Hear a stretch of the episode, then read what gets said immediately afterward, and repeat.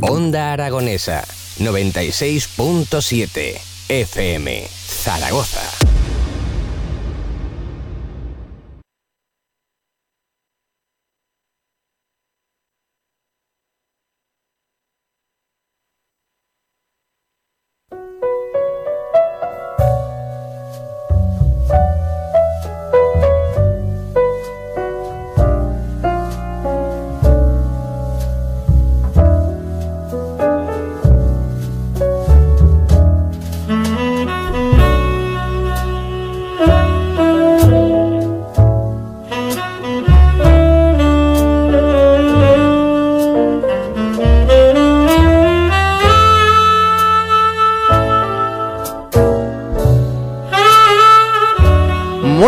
Noches y bienvenidos al Club Vintage, el club de los juegos selectos, el club de los juegos de 5 estrellas, el club de los astros y donde solo esos astros son dignos de ser nombrados e invitados a esta selecta hora de la radiosfera española de videojuegos desde la 96.7 FM para el mundo aquí en Onda Aragonesa con Edu Piso los mandos. Edu, ¿cómo estás? Muy buenas tardes, Tony, ¿qué tal? Pues muy bien, pues aquí a esperar un martes más. un martes más, un martes más hablando ni más ni menos que un clásico de 18 o Racing, que después hablaremos exactamente de esas diferencias. Eh, distribuido por Hudson Soft, una empresa muy querida y muy conocida por éxitos como Bomberman, pero no vamos a hablar hoy del lanzadero de bombas y vamos a hablar ni más ni menos que de Bloody Roar y en concreto vamos a hablar de su segunda parte, Bloody Roar 2, que se lanzó en el año 1999 y del que hay mucho que decir, un juego muy querido además que tuvo una recepción buenísima en la primera PlayStation y que me atrevería, que se, me atrevería a decir que se convirtió en uno de los juegos favoritos de lucha de esta consola en esta plataforma de 32 bits de Sony tan querida por todo el mundo. En fin, eh, mucho que decir de Yugo, de los zoótropos, que tela también para encontrar esa traducción de los, eh, de los tipos, ¿no? Que se convierten en bestias y tantas cosas buenas que tenemos para el programa de hoy aquí en el Club Vintage, así que se me ponen cómodos que comenzamos.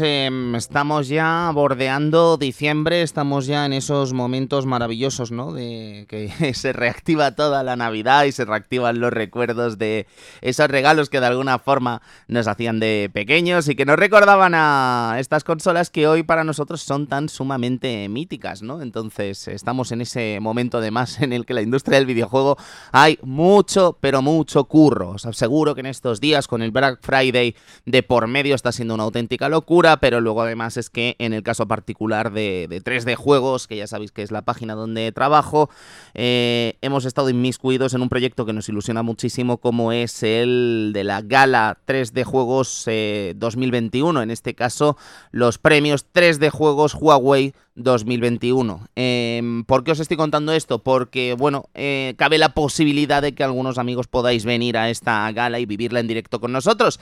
Así que nada, me haría más ilusión que tener algún vintager allí en, el, en estos premios. Así que no dudéis en participar en el concursito que hemos abierto hace relativamente poco en 3djuegos.com para que podáis estar allí.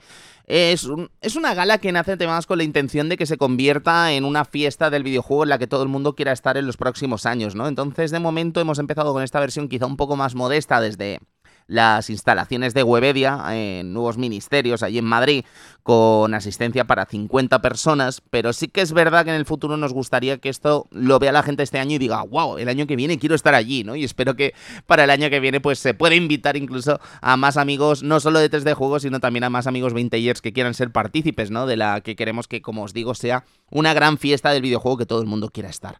Así que nada, eh, la semana que viene sí que me voy a tomar un pequeñísimo descanso, pero no de Club Vintage, sino que me voy a tomar un pequeñísimo descanso de hacer guiones del Club Vintage y nos veremos la semana que viene aquí en Onda Aragonesa con un retro music, un retro music que voy a dedicar de hecho a los Patreons del Club Vintage, que nos cuenten ellos qué canciones quieren, que nos cuenten exactamente qué quieren que contemos de ellas, así que ya os digo, eh, la semana que viene tocará un poquito de escucha musical con servidor de ustedes desde aquí, desde la 96.7 FM, naturalmente. Daremos un pequeño descanso hasta que volvamos eh, la segunda semana de diciembre con Rocky 4, ahora sí que sí, ya con la película estrenada además y con muchas ganas de recibir a nuestro querido amigo Rafa Martínez, que tiene mucho que decir de esta película, como seguramente sabéis todos los oyentes de La órbita de Endor. Así que nada, Vámonos al año 1999, vámonos al 16 de septiembre para un fenómeno que no me voy a mojar, ni me gusta ni me deja de gustar, pero sin duda sí que cambió la televisión para siempre. Y estamos hablando del estreno del reality show Gran Hermano por parte de Endemol. Ya os digo, ni bien ni mal, sencillamente es indiscutible, Edu, que cambió la televisión para siempre. Sí, esos formatos de, televisión, esos eh, bueno, esos formatos de que la gente se metan a convivir, pues la verdad que fue un revulsivo y ahí, se mantienen todavía. ¿eh? fíjate, fíjate la cantidad de programas que hay de este tipo ahora mismo, ¿no? Han, mutado, ¿no? Yo lo que realmente luego lo he llegado a pensar de, otra manera es decir que al fin y al cabo eh, es como un, se, están creando la cantera de, este de este tipo de, de emisoras de televisión, ¿no? Están creando la cantera, es decir, antes de quedarme sin personas que me den contenido, pues las creo yo, les monto esto, ellos ellos vienen mm, súper agradecidos porque van a ser famosos, entre comillas, y uh, estos a posteriori pues van a tener algún lío con uno, con otro, con otro, ¿eh? y ya tienen su cantera hecha. La primera entrega muy recordada aquí en España, ¿eh? Yo, a ver, yo creo que a lo mejor fue de las más originales, porque a lo mejor era la primera, luego ya pues ya se veía todo... Sí, como más de cartón piedra, ¿no? más, estrategias o... Bueno, la gente ya conoce la forma de actuar. Claro, y al final, quiero decir, eh, son los perfiles, ¿no? Que se meten ahí eh, pensados desde prácticamente el propio principio del programa, ¿no? Perfiles psicológicos que choquen, ¿no? De alguna forma. Eh, no sé si decir que pierde la gracia, no sé si decir que el primer programa también, de hecho, tuvo un poco de eso, naturalmente. Pero ya os digo, cambio la televisión, eso es indiscutible. Y como aquí en el Club Vintage, cuando toca hablar de acontecimientos, hablamos de acontecimientos importantes del año 1999, pues me parece un acontecimiento como poco eh, digno de mencionar aquí en el Club Vintage. Eh, película, El Club de la Lucha. Estamos hablando de una película dirigida por David Fincher, un director que adoro, con protagonistas de la talla de Brad Pitt, Edward Norton o Elena Bonham Carter. Eh, un película maravilloso del que resulta difícil hablar sin spoilear eh, su, su, gran plot twist final, ¿no? Y ya os digo, la verdad es que es una peli que si no habéis visto, basada de hecho en una novela de mismo nombre, de Chuck Palahniuk, eh, deciros que vale la pena que le echéis un vistazo, porque creo que es de esas películas que envejece como el buen vino, ¿sabes? Es una auténtica maravilla, no creo que se haya quedado anticuada para nada y vale la pena que le echéis un vistazo porque estoy convencido de que os va a sorprender. Como envejece también muy bien Californication, el disco de Red Hot Chili Peppers del año 1999. Eh, bueno, en fin, un álbum maravilloso con temas como Scar Tissue, Other Side, Around the World o por supuesto el tema que da nombre al álbum. Estamos hablando de Californication. En deportes me he tenido que ir a la final de la Copa Confederaciones del año 1999. Eh, un abrazo a todos los amigos del Club Vintage. Eh, os puedo confirmar por las estadísticas de Evox que el segundo país que más escucha el Club Vintage es México. Y os mando un abrazo desde aquí, recordando esta final que el 4 de agosto de 1999 ayudó a México a conseguir su primera Copa Confederaciones contra la selección de Brasil en el Estadio Azteca en Ciudad de México, ni más ni menos con 110.000 espectadores. Yo Nunca he estado en Ciudad de México, nunca he estado en México en realidad, pero la verdad es que el Estadio Azteca me parece un monumento al fútbol, ¿no? 110.000 espectadores, una auténtica locura, ¿no? Y ves imágenes del Mundial del 86, eh, un Mundial que naturalmente por circunstancias obvias no pude vivir, ¿no? Porque nací el 14 de febrero del 86, pero el caso es que ves imágenes y es que alucinas, ¿no? Con lo que es este Estadio Azteca. Eso sí, he preguntado a mis amigos de 3D Juegos México al respecto de este hito, porque he pensado, bueno, creo que debe ser como el mayor hito de la historia de la selección mexicana, ¿no? Pero resulta que mm, para mi querido amigo Rodrigo Villanueva, el Rodo, el mayor éxito de la selección eh, mexicana eh, se hace en Londres 2012 con esa medalla de oro que consiguió la escuadra mexicana. En todo caso, nos vamos a quedar con esta efeméride ¿no? del año 1999, nos vamos a quedar con esta final de la Copa Confederaciones entre México y Brasil, 4-3. También me han confirmado una cosa, y es que parece ser que la selección de Brasil era un poco B, ¿no? Eh, y quizá México se lo tomó muy en serio porque era la anfitriona de este campeonato, ¿no? Pero no quiero quitar ni un ápice del mérito que tiene ganar este tipo de competiciones internacionales porque, bueno, en fin, que, que no es fácil, ¿eh? Que si fuese tan fácil todo el mundo tendría una de estas. Año 1999, cosechón. Estamos hablando de Shadowman, estamos hablando de eh, Jet Force Gemini, estamos hablando de Age of Empires 2, Final Fantasy 8, Silent Hill o eh, Grand Theft Auto 2, que hablamos hace poquito aquí de este Grande Auto, con ese lanzamiento un tanto atropellado, ¿no? Que ha tenido este Grande Auto de Trilogy de Definitive Edition, que por cierto ha estrenado un parche recientemente. Y no me quiero marchar sin hablar de Legacy of Kane Soul River, un juego que me encantaría tener más pronto que tarde aquí en el Club Vintage y que me recuerda mucho a mi querido amigo Alejandro Pascual. Así que amigos, eh, amigas, empezamos con el programa de hoy, empezamos con este Bloody Roar 2, empezamos con este titulazo de Teeny Racing. Eh, distribuido por Hudson Soft, que sonaba así de maravilloso.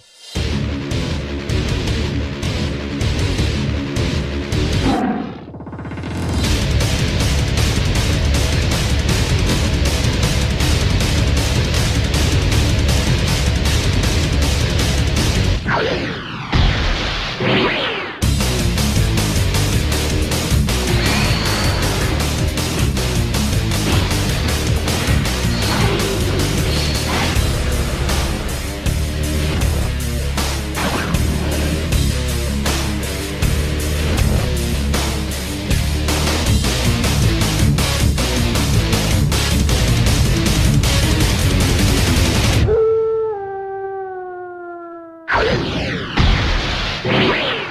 Pues a la hora de hablar de Rising y hablar de este 18, creo que es interesante ver cuál es el origen de esta empresa. Y es que a mí, os debo reconocer, 18 siempre ha sido una empresa que me ha gustado mucho. Sé que mucha gente le perdió un poco el rastro a esta firma que sigue existiendo, por cierto, y que ha sido actualidad recientemente gracias al reciente estreno de un nuevo tráiler de un videojuego de lucha llamado llamado llamado DNF eh, DNF Duel que están co-desarrollando ni más ni menos con Art System Works y que presenta unas animaciones en 2,5D sencillamente impresionantes y que, bueno, parecen como de Art System Works, pero en realidad, como os digo, está siendo desarrollado por esta gente de Eating. Pero sí que os debo decir que es una empresa que a mí siempre me ha gustado mucho y que siempre ha hecho grandísimos videojuegos de lucha. Seguramente todos los recordaréis por este Bloody Roar, pero creo que os voy a sorprender cuando os hable después de algunos títulos que también han tenido eh, a estos desarrolladores japoneses de esta empresa fundada en 1993 en Shinagawa, Tokio, eh, como principales desarrolladores. El caso es que la fundación de este equipo en 1993, como os decía, viene de ex desarrolladores de una empresa llamada Compile, que juraría Nunca ha estado aquí en el Club Vintage ningún juego de Compile, pero diréis, eh, ¿de qué me suena, no? A mí esta gente.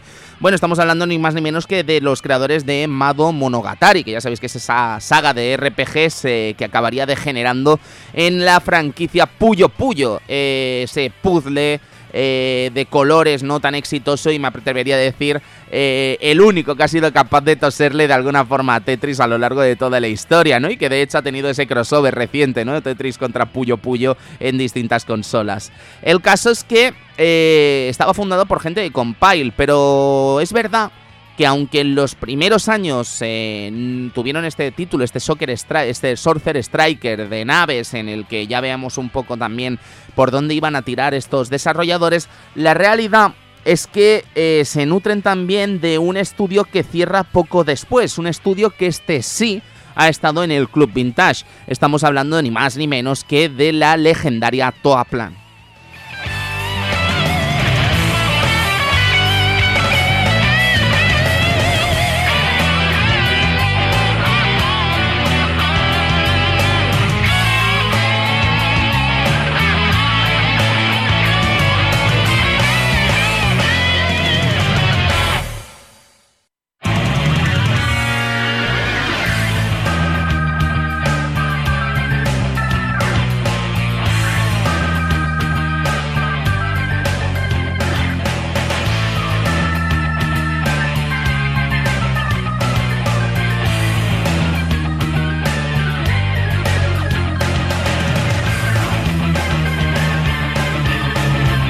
Y para los despistados diréis que era Toaplan, Tony. Pues Toaplan es una empresa japonesa maravillosa que desarrolló videojuegos tan clásicos como Snow Bros, que yo creo que será el más recordado aquí en España, además porque es un juego de cierto éxito. Ya sabéis, esos hermanos eh, de nieve, ¿no? Que hacían bolitas de nieve, este single screen platform de tantísimo éxito en recreativas. Pero también es famoso por Truxton, por Pipi Bibis o, naturalmente, por Zero Wing. Ya sabéis, All Your Base Belong to Us. Eh, clasicazos que además eh, colocarían a Toaplan como uno de los principales desarrolladores de juegos de naves. Y en 1994, a pesar de todo esto y a pesar del estreno de ese Snow Bros 2 con esos inquietantes eh, gráficos, con esos inquietantes gráficos que intentaban emular a niños de verdad en la pantalla de selección de personaje, el caso es que Toaplan cierra y la propia 18 se nutre ¿no? de estos desarrolladores. Racing barra 18 se nutre de estos desarrolladores. Eh, de hecho, Toaplan va a ser escuela de muchos de equipos de desarrollo. De hecho, empresas como Capcom se va a aprovechar también.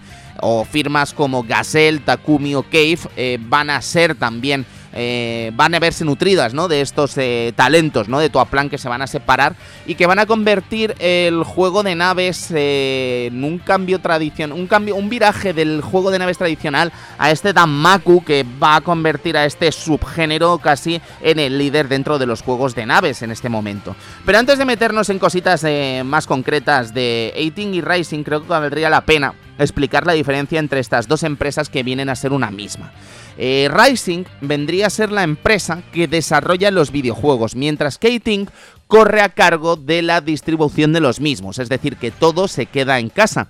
La cuestión es que esta empresa se va a acabar renombrando iTink y va a estar desarrollando cosas muy pero que muy interesantes. Antes de meternos en ello, deciros que antes de Bloody Roar viene ese Sorcerer Striker, viene Panic Bomber, eh, con la que ya firman ese primer videojuego con Hudson Soft. Hablamos de un clásico básico de los juegos de Names como es Battle Garega, Terra Driver y ya llegamos eso sí al año 1997 para el estreno del que va a ser el primer videojuego de esta franquicia, el primer Bloody Roar. Un videojuego que de hecho se va a llamar distinto en el territorio norteamericano, Bestorizer, si no me equivoco, se llamaba. Bestorizer, sí, Bestorizer. Ya sabéis, los americanos, los norteamericanos y las ganas, ¿no? De cambiar los nombres cuando los ponían los japoneses. Pero no nos vamos a parar todavía, como os decía, en Bloody Roar. Vamos a seguir hablando un poquito de los distintos juegos que sacaron esta empresa. Y es que yo destacaría títulos como Kuru Kururin, eh, Kuru Kuru Kururin, que es un título de Game Boy Advance de los primeros que se estrenaron en la portátil de Nintendo, que por extraño que parezca, llevamos a un pollo conductor de helicópteros. Entonces, el juego es en vista cenital, la particularidad de este helicóptero es que solo tiene una hélice en realidad y el juego reside más que en llevar este helicóptero, en intentar que el helicóptero no se estrelle con los intrincados laberintos que propone Iting. Y yo creo que es un juego muy muy divertido, que no siempre es muy recordado, pero que realmente está muy bien. Luego seguramente recordaréis a Iting por un éxito que creo que hemos hablado también aquí en el Club Vintage, ¿no? En la época del Tatakae o Endan creo que se puso muy de moda lo que era la importación gracias a empresas como Guapáginas, ¿no? Como esa Lixang de la que hablamos el día de, de Tatakao Endan.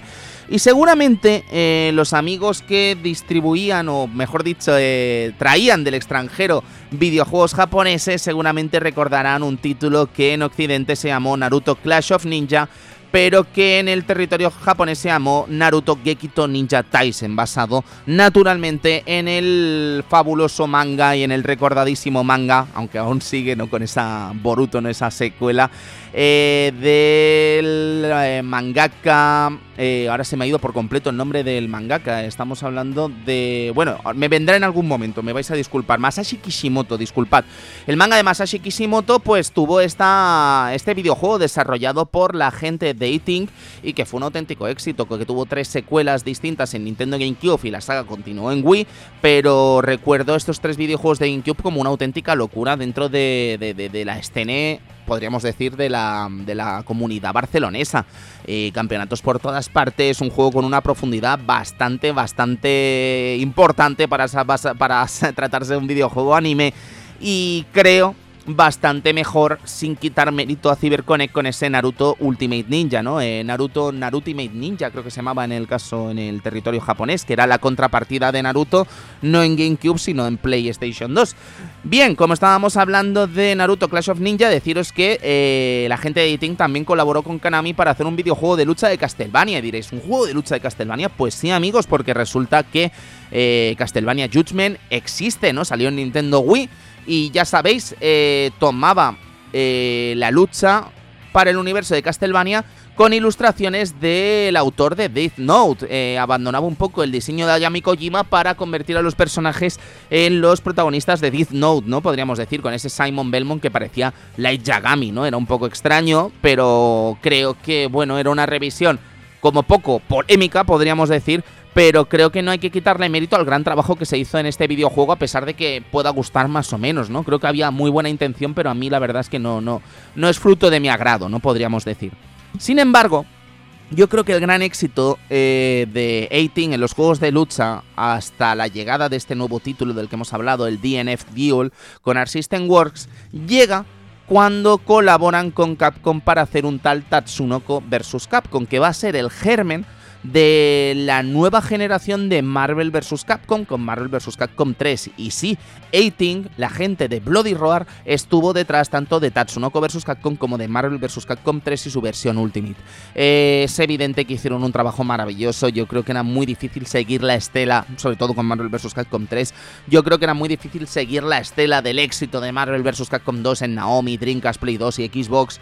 Y creo que hicieron un trabajo maravilloso con Marvel vs. Capcom 3 adaptando esa jugabilidad y cambiándola por completo en realidad y adaptándola a los nuevos tiempos con gran éxito, no solo para el bando de Capcom, sino también para un bando de Marvel que en ese momento tampoco sí que ya habían películas del universo cinematográfico de Marvel, pero todavía no estaba en ese momento en el que está ahora mismo estos personajes, ¿no? Y que quizá, de hecho, no se ha sabido aprovechar con el lanzamiento de ese Marvel vs. Capcom Infinite, esa suerte de Marvel vs. Capcom 4, que creo que tenía bondades muy buenas en el apartado jugable, pero que en lo visual, pues desgraciadamente estaba muy alejado de lo que podíamos esperar de un momento tan grande de Marvel como el que está viviendo ahora mismo, acompañado de esos míticos héroes de Capcom.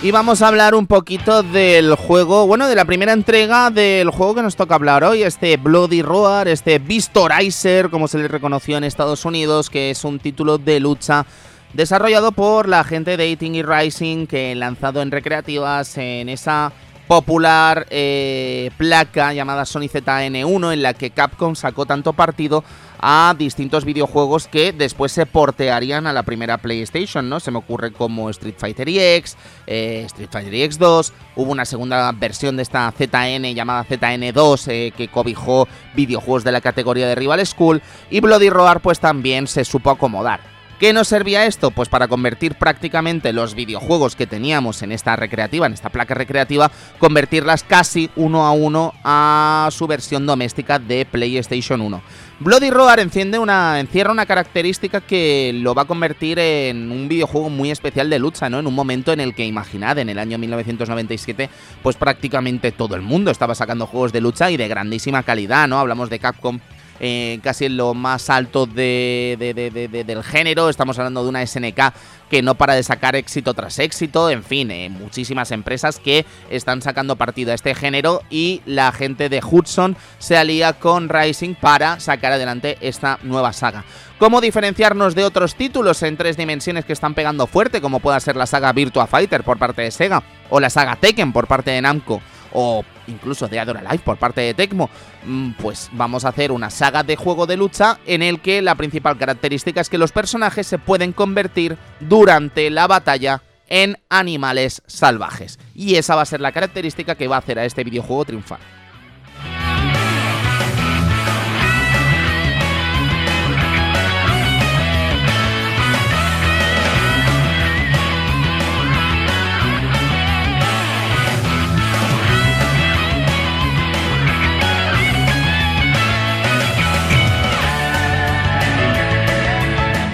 Y antes os he hablado, juraría, de zoótropos, ¿vale? Pero al final, en un debate interno que he tenido en la oficina, he optado al final por llamarlos zoántropos, ¿vale? Que es una capacidad dentro de la historia, dentro del lore que podríamos decir de este Bloody Roar, que naturalmente tiene historia, es una capacidad otorgada por la mismísima Gaia a los humanos para convertirse en bestias, pero que parece ser que a lo largo del tiempo y los miles de años de la evolución humana se acabó perdiendo hasta que una empresa llamada Tylon Cybertech Corporation encuentra dentro del genoma humano algunos rasgos de animales durmientes que permite a algunos elegidos reencontrarse con su categoría zoo zoántropa, ¿vale? Quiero decirlo bien.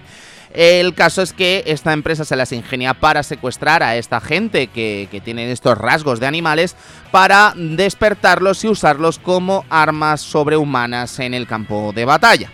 Aquí hay bastantes personajes interesantes que, de hecho, eh, van a estar en este videojuego, pero que no van a estar en la segunda parte. Naturalmente el protagonista es Yugo, que se, digamos que está en este, en este, en este tinglado de los zoántropos por investigar la muerte de su padre y dar con Tylon Cybertech Corporation como los eh, culpables del, del asesinato de su padre. Aquí entran personajes como Gado, que también es otro zoántropo, en este caso un león. Yugo es un lobo, como bien sabréis. Yugo, The Wolf. Eh, Gado, The Leon. El caso es que eh, Gado también está aquí porque es un amigo del padre de Yugo y en fin, eh, digamos que tienen esta colaboración en este videojuego.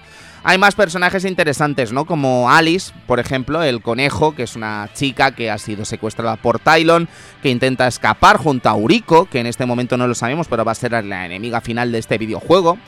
Eh, mientras Mitsuko, la madre de Uriko, eh, está también involucrada en este caso con Tylon para eh, buscar a Uriko y, salvarla ¿no? de este secuestro al que ha sido impuesta para meterla en experimentos y convertirla en una suerte de quimera, ¿no? que de hecho el enemigo final es esta Uriko convertida en quimera. Ni siquiera está convertida en gato como veremos después en Bloody Roar 2, aquí está convertida en una especie de monstruo horroroso que nos va a poner las cosas muy muy complicadas. Decir de este videojuego que naturalmente estamos hablando de un título en tres dimensiones. Sí que creo, me atrevería a decir, que bebe algunas cosas de mecánicas en dos dimensiones, aunque aprovecha la, profundidad del escenario naturalmente para movernos.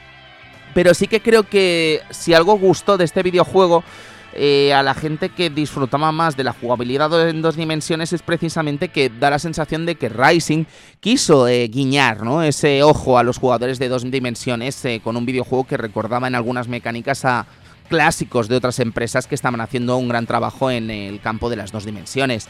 Sí que diría además que la capacidad de, la, de las bestias, de convertir a los personajes en bestias, eh, va a ser muy importante y va a cambiar por completo el, esquema de batalla, ¿no? Porque al final imaginad que convertirnos en bestias lo que nos permite es que potenciamos los ataques, ganamos nuevas habilidades y cambia por completo el devenir del combate. Sí que creo que esta característica se le va a sacar mayor partido en entregas eh, posteriores, ¿no? En la que se nos va a permitir hacer mejores combinaciones de ataques eh, mientras nos convertimos en bestia, nos van a permitir hacer distintos ataques a cambio de esa barra de bestia y en fin, ya os digo, creo que Bloody Roar es una saga que consigue evolucionar a lo largo de todas sus entregas de una forma muy uniforme, muy interesante y que quizá no tiene la trascendencia de otros videojuegos de lucha u otras sagas de lucha que han sido más famosas que este Bloody Roar, pero sí que creo que, es bastante considerable el éxito que tiene y es bastante considerable eh, el éxito, sobre todo jugable, que tiene a lo largo de la trayectoria de las distintas entregas que se lanzaron. Y es una pena que quizá hoy esté desaparecida esta franquicia. Y fíjate, estando Team viva, ¿qué les impediría no traer de vuelta a Bloody Roar? No lo sé, vivimos un poco esa segunda edad de oro del videojuego de lucha, ¿no? Entonces, o tercera ya, si nos ponemos estupendos. Eh, Quién sabe, ¿no? Si después del estreno de este eh, DNF Duel podríamos ver algo con Bloody Roar, ¿no? Creo que sería algo maravilloso. Pero lo que sí que veríamos poco después del estreno de este Bloody Roar 1 es esta secuela Bloody Roar 2 de la que nos vamos a meter a hablar en ella ya.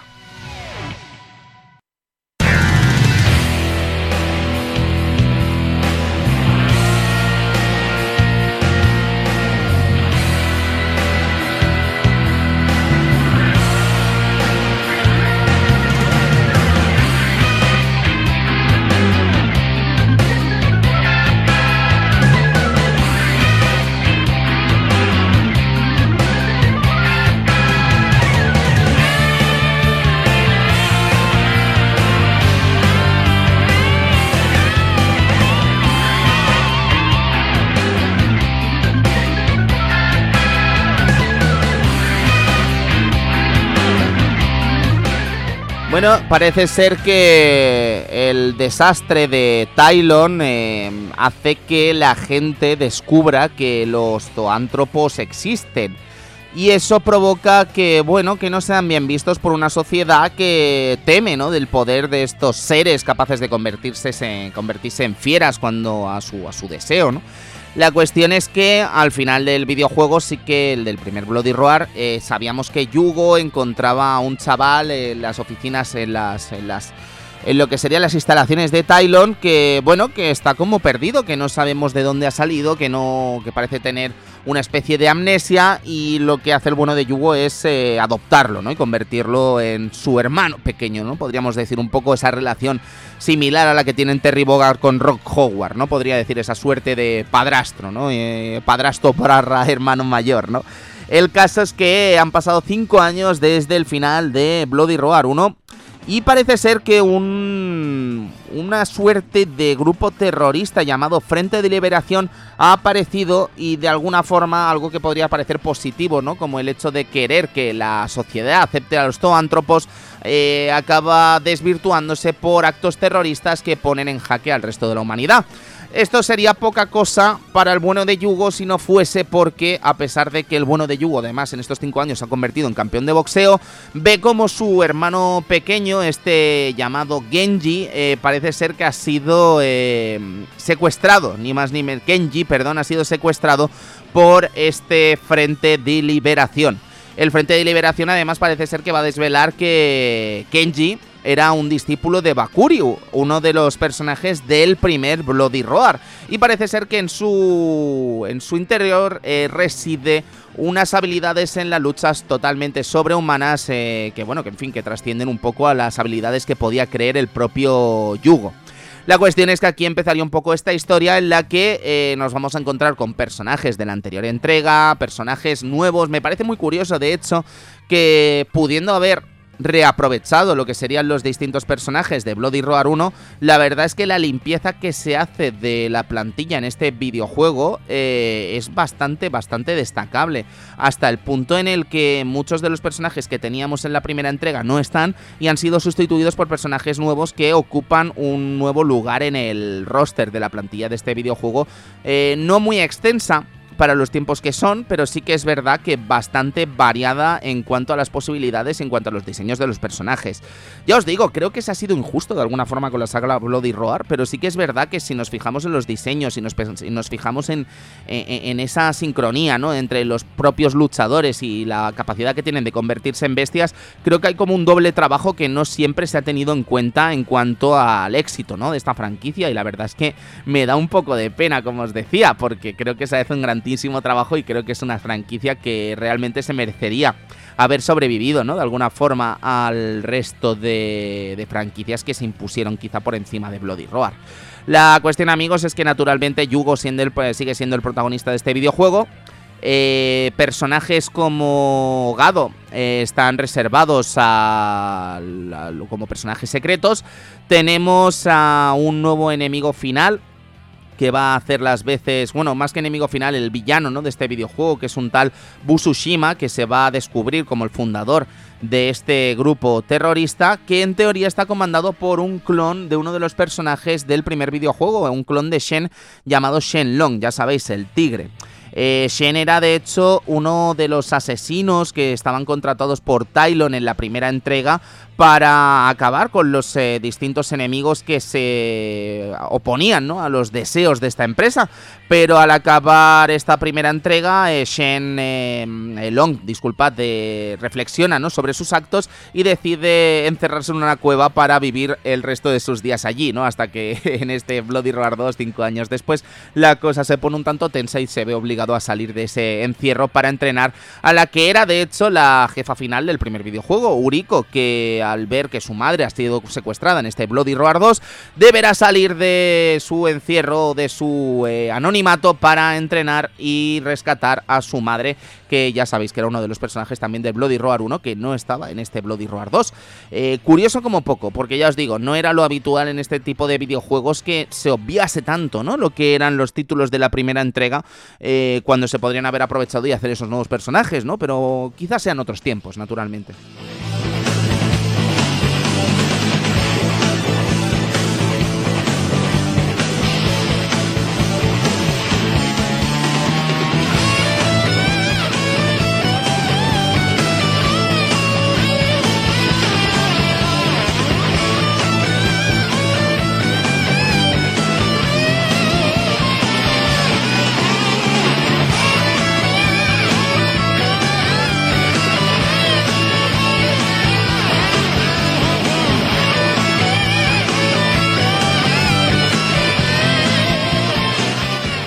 El título presenta además, eh, en el caso de la versión de PlayStation 1, que estoy seguro que es la que todos recordaréis. Yo sí que llegué a ver este videojuego en arcade, en el caso de, del Vidia lo teníamos por allí. Y la verdad es que eh, el título en cuanto a su versión de, de, de doméstica, de PlayStation, sí que presentaba un modo historia eh, que bueno, estaba bien, pero la realidad es que creo que en estos tiempos pues ya se hacían cosas muy muy interesantes con los modos historia, ¿no? Estamos hablando del momento de Street Fighter Alpha 3 con ese World Tour, estamos hablando de momentos en los que Tekken 3, por ejemplo, se las ingeniaba para crear contenido tan interesante como Tekken Force, ¿no? Y en el caso de Bloody Roar 2, pues nos encontrábamos con una historia salpicada por imágenes estáticas en las que nos contamos un poco la historia de este videojuego y de cada uno de sus personajes, ¿no? Podías acabarla con cada uno de sus personajes, podías desbloquear las distintas imágenes y naturalmente desbloquear los dos personajes ocultos de este videojuego, ¿no? Tanto Shenlong como Gado, eh, que ya lo conocíamos del anterior videojuego. A destacar entre los personajes, pues naturalmente, lo dicho, teníamos a Yugo el lobo, teníamos a Alice eh, la coneja, Teníamos a Long el tigre, teníamos a Uriko, que era, insisto, la jefa final del anterior videojuego, pero en este caso eh, regresaba y se convertía en gata, no en esa quimera. Teníamos a Bokuryu, que ya sabéis que es Kenji, ese hermano pequeño de Gado. De Yugo, perdonad, eh, que no tiene nada que ver con, la, con el de Bloody Roar 1, es otro personaje.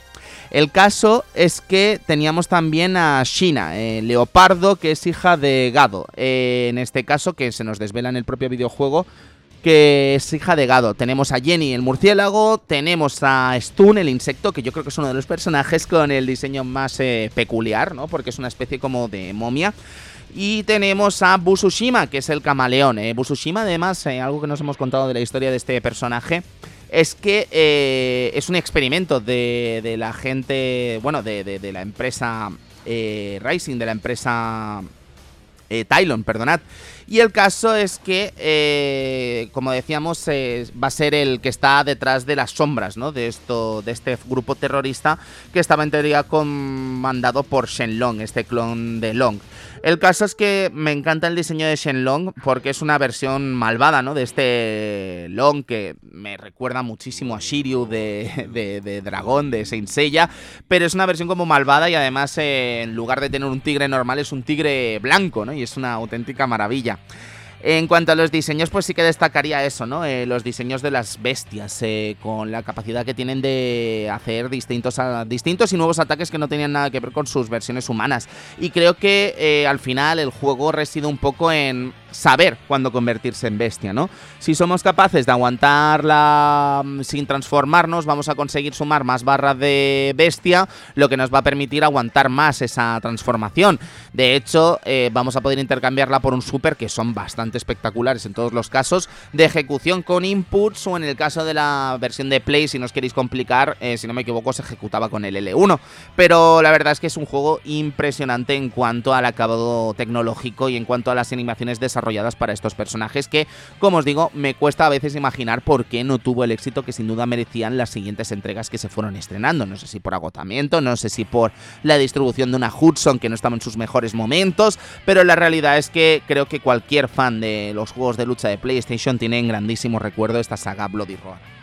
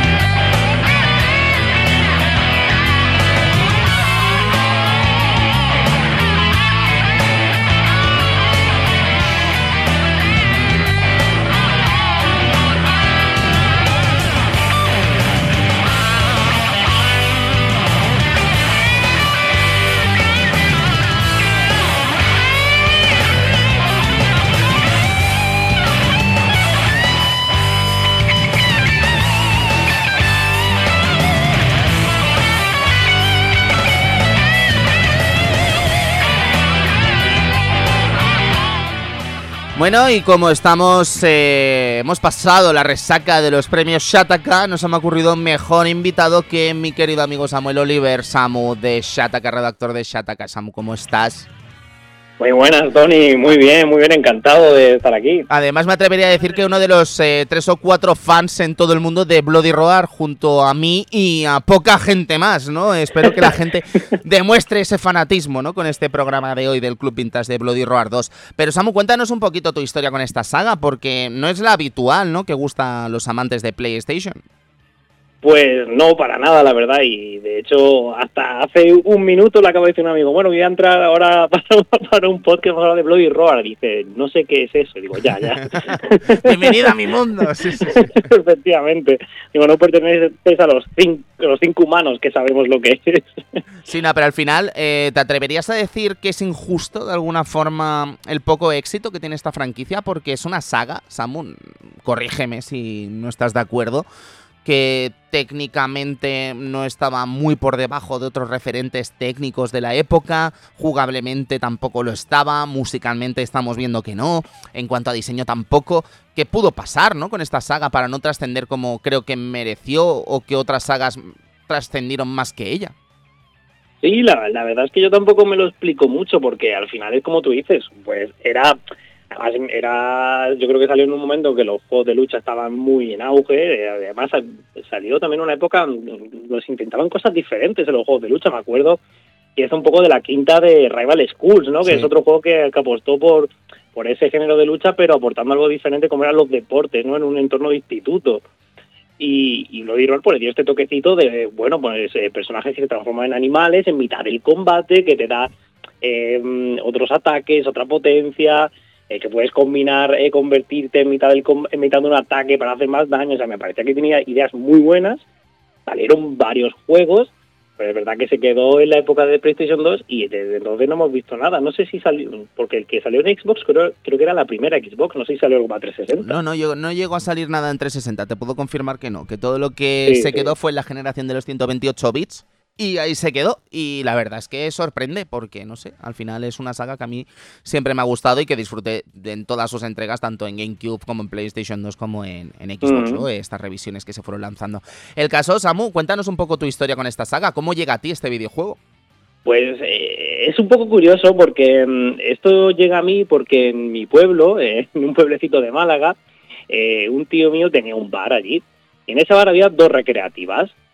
Y claro, eso era para los chavales de allí del pueblo, era irse allí a pasar la tarde entera echando perras en, el, en la recreativa. Y los juegos se iban cambiando de vez en cuando. Y uno de los que llegó, pues efectivamente era Bloody Roar. Y yo creo que es el juego donde yo más dinero me he dejado nunca en esta recreativa. E incluso a mi tío decirle, necesito más dinero para, para echar. Y, ahí lo conocí. tío, Samu, pero tu tío no se estiraba, quiero decir, eres su sobrino, sí, macho. Sí, se, enrollaba un poco, se enrollaba un poco. Claro, quiero decir que, eso es abrir y echar unos creditillos, ¿no? Más o menos Claro, claro, claro. Pero tampoco te creas que mucho, ¿eh? O sea, costaba un poco sacarle sacarle la partida. Pero a ti qué te parecía ese juego? Porque claro, estamos hablando estamos hablando del primer Bloody Roar además, ¿no? Estamos hablando de 1997, estamos hablando de, bueno, un juego que, que, que, que, no era muy habitual ver en recreativas, ¿no? Tampoco, que quiero decir que, tecnológicamente hablando en recreativas de bares y tal veríamos pues muchos títulos en dos dimensiones y tal, pero tener un Bloody Roar en un bar supongo que era alucinante, ¿no? Claro, claro, o sea, tú fíjate, o sea, en el bar se había puesto en esa recreativa, pues por ejemplo un Metal Slug, claro. y de repente pues llegó el, Bloody Roar, que yo creo que llegó más, más tarde, no recuerdo a lo mejor la fecha, pero no, no desde luego no fue en, el lanzamiento. No, claro, eso, eso también es habitual, ¿eh? naturalmente, que aquí a España, pues bueno, entre que llegaban más tarde y tal, pues naturalmente llegaría más tarde, ¿no? Pero estamos hablando de 1997, el año de este lanzamiento de este videojuego, pero sigue siendo un juego espectacular para estar en un bar, ¿no? Quiero decir. Sí, sí, sí, ya te digo que hay hubo muchos piques y, los continuos constantes de a ver si me paso el modo el modo arcade. Qué maravilla. ¿Y en la versión de PlayStation llegaste a jugar, Samu? Porque son, me atrevería a decir que son juegos de estos que son casi pixel perfect, ¿no? En el sentido de que, bueno, eh, se juega prácticamente igual, se disfruta prácticamente igual y, y creo que, que marcó a una generación de jugadores de PlayStation esta saga. Sí, sí, sí, por supuesto. Yo en cuanto tuve mi PlayStation 1, que también tardé un poco lo mío, fue un PlayStation 1 tardío, eh, le eché el guante inmediato. Sí, sí, sí. Y de, ahí, de ahí para adelante, con la saga. ¿Cuál, ¿Cuáles son tus personajes favoritos? ¿Con cuál te quedarías, don Samu?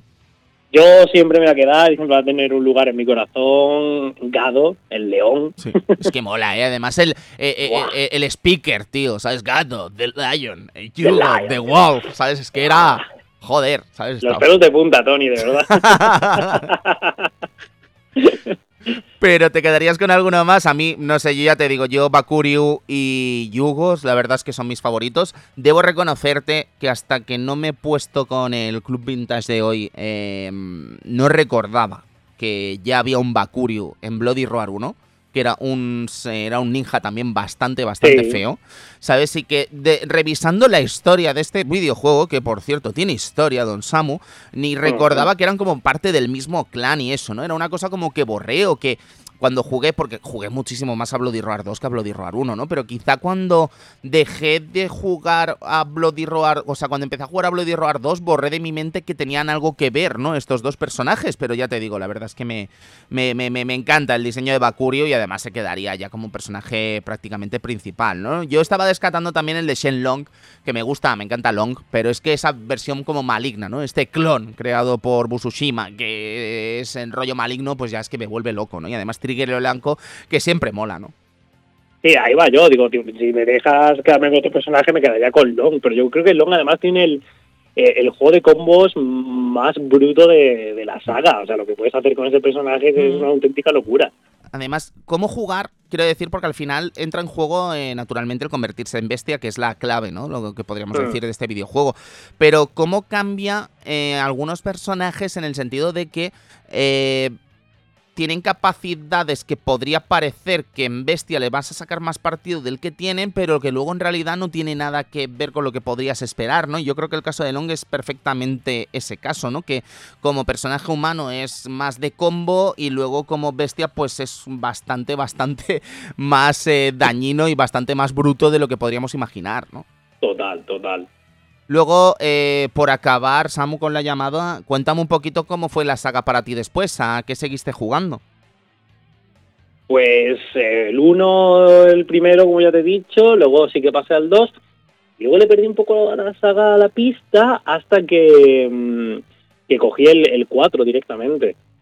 El Era el 4, ¿verdad? De PlayStation 2. Sí, ¿no? 4, 4 creo que salió en Mm. PlayStation 2 y si no me equivoco en GameCube también, ¿sabes? Que, Sí, eso es, eso es. Pues yo pasé de eso, del 2 al 4 ya directamente. Y ahí sí que volví a la saga topísimo y, y, y, me- y- y tenía muchas esperanzas de, de volver a ver un, un Bloody Roar en, en- en bueno, la nueva generación de aquel entonces, que era pues PlayStation 3, Xbox 360, y que nunca pasó y que ya un poco he perdido la esperanza. Siempre Claro. que hubo una conferencia de videojuegos digo, ay, easy. Pero Easy, easy, ¿no? no. Eh, sí, sí, y sí, semáforo verde. Al final yo creo que Iting también entra en esa alianza con Capcom, ¿vale? Los desarrolladores de Bloody Roar entran en esa alianza con Capcom como para hacer Tatsunoko versus Capcom y posterior Marvel, mar- eh, posteriormente, perdonad, Marvel versus Capcom 3. Entonces yo Mm. creo que ahí están ocupados naturalmente con esos videojuegos, ¿no? Pero bueno, ya, ya ves, hace relativamente nada ha sido noticia esta empresa de Bloody Roar, eh, Hating, por esa colaboración que están teniendo con Art System Works para hacer este nuevo videojuego de lucha basado en la franquicia eh, DNF Duel. O sea que quiero decir Hmm. que vamos a tener Hating para rato. Esta gente no es una empresa que haya desaparecido. Bueno, Hudson sí, naturalmente, ya sabemos Claro. que Hudson desapareció y fue comprada por Konami, así que es muy probable que los derechos de la saga Bloody Roar, más que estar en manos de la gente de Hating, estén en manos de Konami, lo cual no sé si es bueno o es malo, Sam. Uf, hombre, desde luego no es eh, no está en las mejores manos Podríamos a la hora de que sacar un videojuego. A lo mejor vemos un pachinko de Bloody Roar, ¿no? ¿Eh? ¿Eh? Eso estaría, mira, eh, podría estar, podría estar. Pues ya sería algo, ¿no? Sí, sí, ya sería algo, ya sería algo, Samu. Samu, pues eh, con este deseo de esperar a ver si tenemos suerte y en el futuro de 3, ¿no? Eh, podemos disfrutar de un Bloody Roar 5, algo que parece bastante, bastante difícil, ¿no? Pero que ojalá pueda pasar en algún momento de nuestras vidas, que tengamos una secuela de Bloody Roar. Cuéntame un poquito qué, qué tal por Shataka, ¿qué me puedes contar de proyectos de videojuegos dentro de Shataka en los próximos meses? Uy, pues, uf, pues justamente... eh, Y que se puedan va- contar, Samu, que se puedan contar, que no nos ver, venga la sí. gente de Webedia ahora a echarnos a los dos.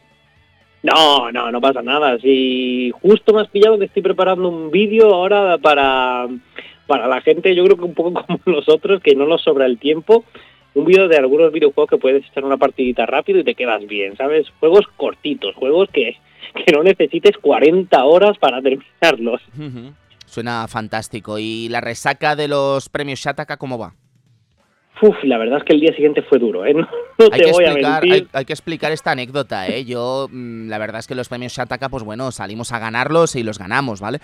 Yo llegué a la oficina a las 11 y cuarto, Edu, de la mañana, ¿vale? Y cuando entro a las 11 y cuarto de la mañana me encuentro a la gente de Shataka en la oficina escribiendo súper profesionales y tal. Digo, pero ¿cómo lo hacen? Es Pero imposible. era, to- era todo fake, era todo Era, fake. era todo mentira, Edu. Llevaban cinco minutos en la oficina, ¿sabes? O sea, hacía cinco minutos que habían llegado. Y a las once y media de la mañana se entra a trabajar. Hombre, el viernes sí, porque es que fue un día de celebración, Edu. Había que Sí, fueron benévolos con nosotros. Fueron benévolos, Si no, fueron lo mejor benévolos. es terminar la fiesta y te toca currar Sí, directamente. claro, en del eso estaba ¿no? pensando yo, que tenían unos directos el viernes maravillosos, vamos, eso estaba pensando yo. Eh, Samu, muchísimas gracias por poner tu sellito aquí en el Club Vintage esta semana, amigo, y espero que nos veamos prontito por allí, por Madrid. Hombre, por supuesto, muchísimas gracias por invitarme a además hablar de, de- de esta saga que, que necesita Yo ser más conocida. Sabía, sabía que tenías que ser tú, Samu. Muchísimas gracias por estar aquí en el Club Vintage. Nos vemos. Hasta luego.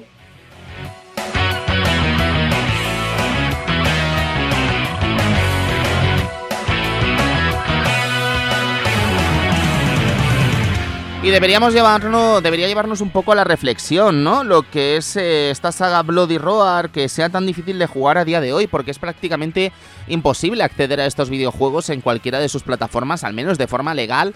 Eh, ya no quiero entrar en el tema de emuladores y ROMs, de llamarlo ilegal, Dios me libre, pero sí que quiero decir que, que- es una pena, ¿no? Que nadie pueda sacar partido a estas sagas y que a golpe de botón eh, podamos estar disfrutando de estos videojuegos en nuestras consolas actuales. Así que nada, un debatito más que abrimos sobre este tema de la eh, de- de- de- de- del acceso a los videojuegos clásicos y lo difícil que lo difícilmente lo difícil que son desgraciadamente para para juegos que han sido de tantísimo éxito, ¿no? Como esta saga Bloody Roar y que hoy no podemos disfrutar, así que nada, nos despedimos con esta pequeña reflexión, nos vamos a ver lo que vendrá en las próximas semanas, recordándoos que la semana que viene tendremos Retro Songs aquí en el Club Vintage. Pero ¿qué vendrá en los próximos días, Edu? ¿Qué, qué- qué nos viene?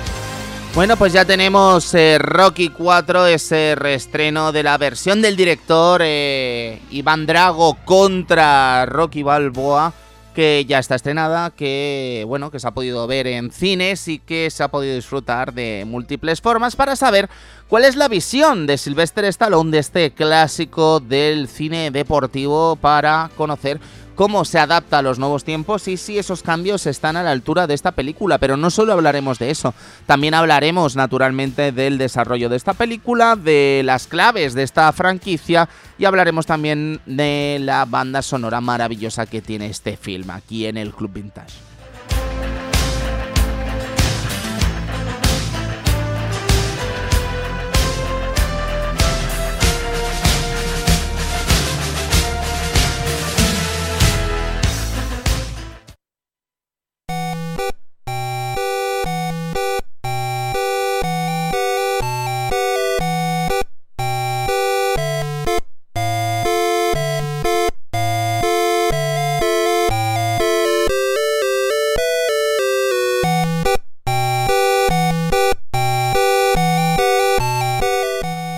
En unas semanas nos vamos a ir a la fría Unión Soviética, no para hablar de Iván Drago, sino para hablar de Alexei Pajitnov y hablar de los hijos bastardos de Alexei Pajitnov, porque no todo fue Tetris, naturalmente. Hay muchos juegos que intentaron emular el éxito del rompecabezas soviético, pero que no lo lograron. Otros sí, hemos hablado de hecho hoy de gente de Compile, ¿no? A la hora de hablar de Rising y de Eating.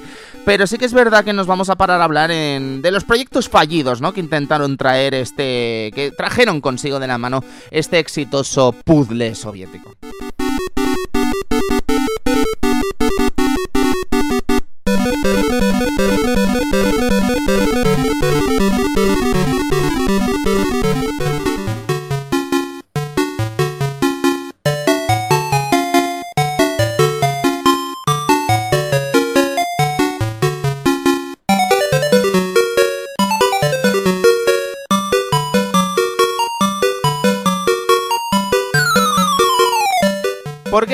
Que Bart contra los mutantes del espacio no sea ni mucho menos un videojuego digno del club de los juegos de 5 estrellas, pero sí que creo que es interesante revisar qué pasó exactamente con la cantidad de videojuegos que se lanzaron por parte de diversas empresas en los años 90 con los Simpsons como protagonistas. Naturalmente, no hablaremos del arcade de 1991, juraría de Konami, ya sabéis ese beatmap mitiquísimo, porque en realidad ya lo hemos tratado aquí en el Club Vintage.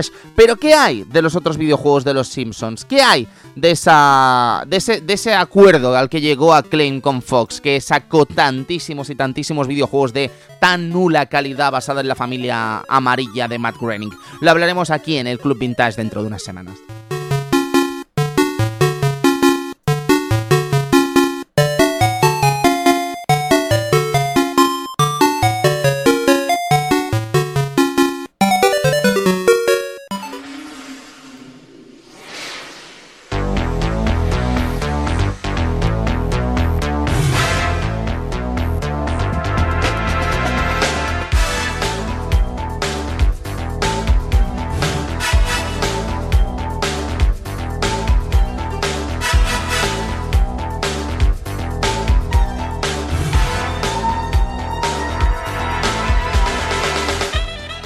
Nos vamos a marchar por hoy. Hemos estado hablando de este Bloody Roar 2. en este caso, hemos tratado un poquito el Bloody Roar 1 y hemos tratado lo que es eh, el devenir de esta empresa, 18 y de todos los éxitos que ha firmado a pesar de hacerlos prácticamente en silencio y sin ninguna licencia propia en los últimos años. Así que creo que ha sido un viaje interesante por una empresa que creo que merece más de lo que tiene, sin duda, a pesar de haber firmado muchísimos éxitos a lo largo de su larga trayectoria. Así que lo dicho, este Bloody Roar, las bestias que se convierten, los eh, luchadores que se convierten en bestias, eh, exitazo en PlayStation y recreativas. Edu, muchísimas gracias por estar aquí una semana más. Y nada, nos despedimos hasta la semana que viene. La semana que viene vamos a tener musical aquí en Onda Aragonesa. Musicote. Musicote de videojuegos Ah, clásicos. Sí, sí, sí. Con, todos los amigos del Patreon. Os recuerdo, os gusta el proyecto, no dudéis en pasaros y ayudarnos con el Patreon en el club eh, patreon.com barra el club vintage para acceder al programa de forma anticipada, participar en actividades como esta del Retro Songs y acceder a contenido ah, exclusivo desde el Patreon del club vintage. Amigos, soy Tony Piedrabuena y es un placer eh, deciros la semana que viene estamos por aquí, así que nos vemos. Muchísimas gracias, cuidaos, adiós.